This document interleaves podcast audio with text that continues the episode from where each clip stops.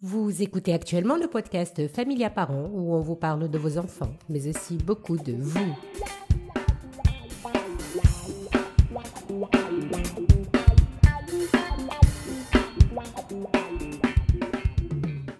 Bonjour, je suis votre coach familial, Kausal Sinewi, et ceci est l'épisode 19 de mon podcast Familia Parents. Cet épisode est le dernier chapitre d'une série de 5 épisodes que j'ai dédiés au comportement des enfants.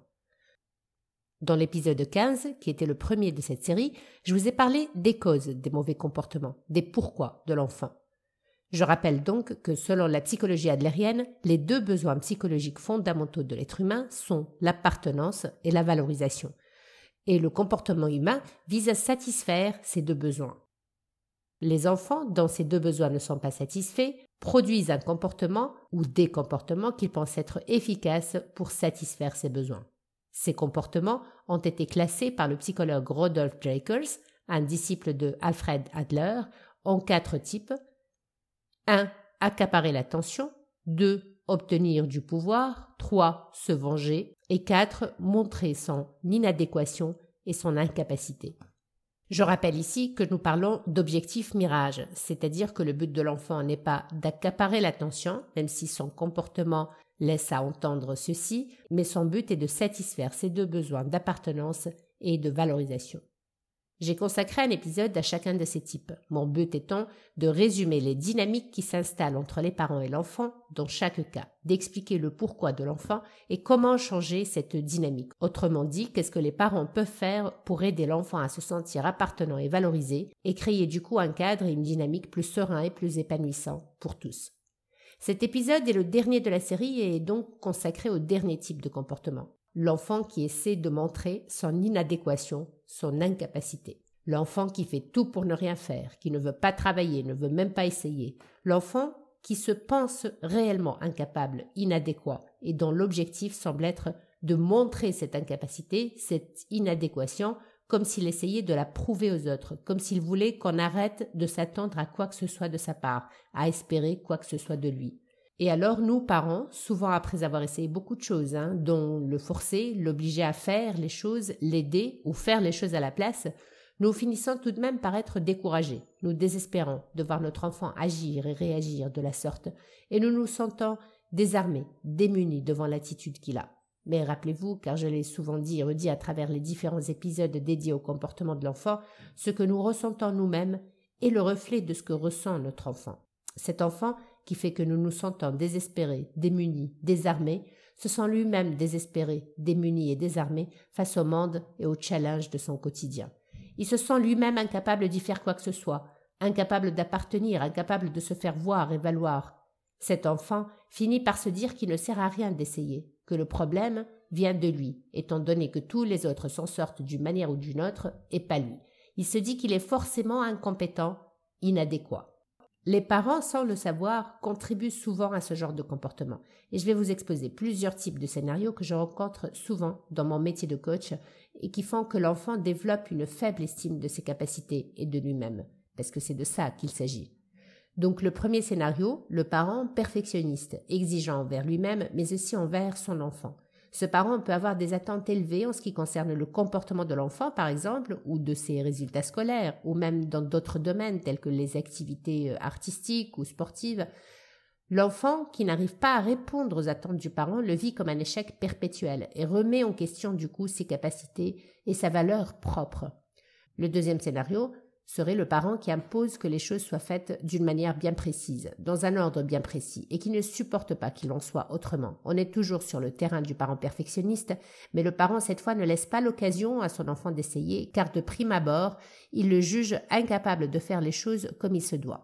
Et le résultat est le même, ce que perçoit l'enfant, ce qu'il pense, c'est qu'il est forcément incapable de faire, de réussir par lui-même. Dans ces deux scénarios, j'ai pris en exemple le parent perfectionniste, mais ça ne veut pas dire que tout parent perfectionniste fera des enfants découragés ou que les enfants découragés ont forcément des parents perfectionnistes.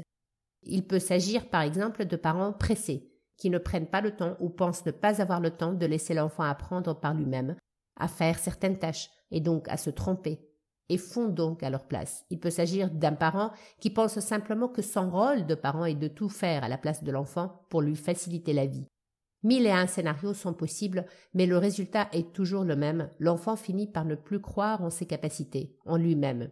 Et abattu comme il est, il arrête même de vouloir essayer, et son objectif devient de prouver aux autres cette incapacité, afin qu'il le laisse tranquille et arrête d'attendre, d'espérer quelque chose de lui, car pour lui c'est peut-être le moyen d'arrêter de souffrir.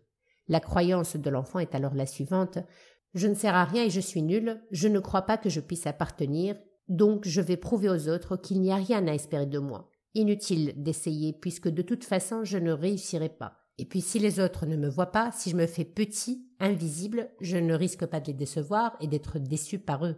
Et le parent alors, devant cette attitude de l'enfant, tend à baisser les bras, à ne plus avoir d'attente vis-à-vis de l'enfant. Il finit par faire à sa place. Peut-être va-t-il le surprotéger, et ce faisant, il va montrer et confirmer à l'enfant le peu de confiance qu'on lui accorde. Mais alors, que faire, me direz-vous? J'en reviens encore et toujours au même point.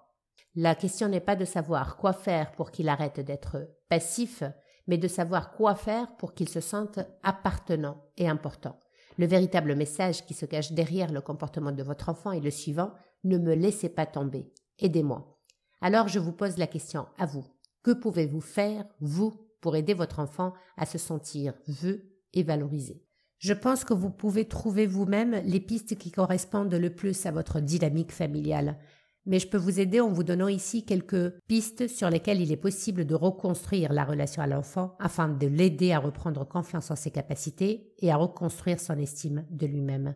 On peut par exemple mettre en place des techniques qui permettent et facilitent la réussite de l'enfant. Par exemple, diviser les tâches difficiles en plusieurs tâches que l'enfant est capable de faire, de réussir par lui-même. J'insiste ici sur le capable de faire, car il ne faut pas tomber dans le piège du trop facile au risque d'avoir l'effet inverse. L'enfant n'est pas bête. Il pourrait en effet se dire on me demande des choses trop faciles parce qu'on ne pense pas que je sois capable de faire plus. Le tout ici est donc de savoir doser le degré de simplicité et de difficulté des tâches qu'on donne à l'enfant. Pour cette même raison, j'insiste ici sur le fait de ne jamais faire les choses que l'enfant doit faire et est capable de faire à sa place. Une autre chose que les parents pourraient faire est d'entraîner l'enfant à acquérir des compétences ou des connaissances particulières, par le jeu par exemple, en veillant à ce que ces moments soient tout autant des moments de partage que des moments de valorisation pour l'enfant. On pourrait aussi faire un travail sur les talents et les forces de l'enfant. Et ça, c'est l'un de mes domaines de prédilection, tant je vois les résultats que ça peut avoir sur les adultes comme sur les enfants. J'en ai d'ailleurs parlé dans les épisodes 12 et 13 de ce podcast que je vous invite à aller découvrir.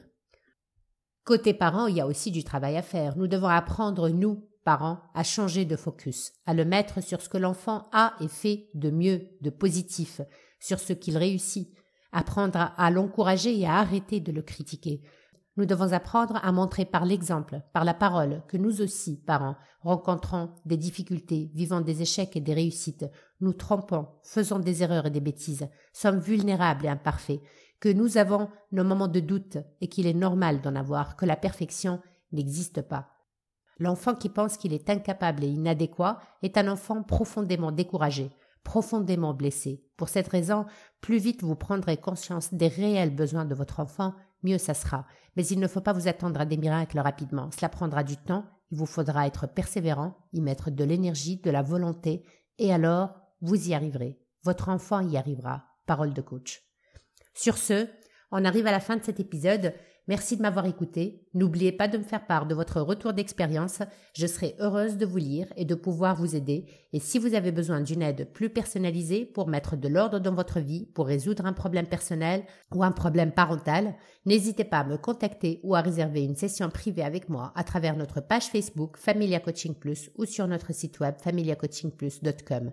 Le podcast Familia Parents est publié sur notre site web familiacoachingplus.com, sur les plateformes d'écoute communes qui sont listées sur notre site, sur notre page Facebook Familia Coaching Plus et sur notre chaîne YouTube Familia Parents.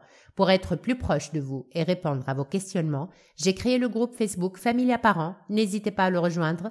Et pour finir, si vous aimez ce podcast, merci de vous abonner et de laisser un commentaire sur notre page Facebook, sur notre site web, sur notre chaîne YouTube ou sur votre plateforme d'écoute préférée et surtout, Merci de le partager avec vos proches et vos amis, c'est la meilleure façon de nous soutenir. C'était votre coach familial, Kauthar N'oubliez pas de me rejoindre pour le prochain épisode du podcast Famille à parents. D'ici là, prenez soin de vous.